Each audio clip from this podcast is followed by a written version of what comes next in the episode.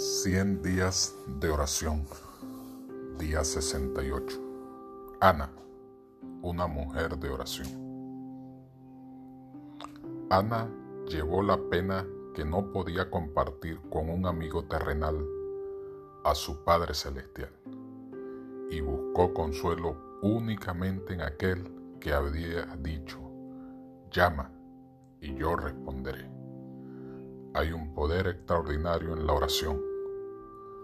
Nuestro gran adversario constantemente busca apartar al alma atribulada de Dios. Una apelación al cielo de parte del santo más humilde le causa más pavor a Satanás que los decretos de los gobiernos o los mandatos de los reyes. Dios te bendiga en este día.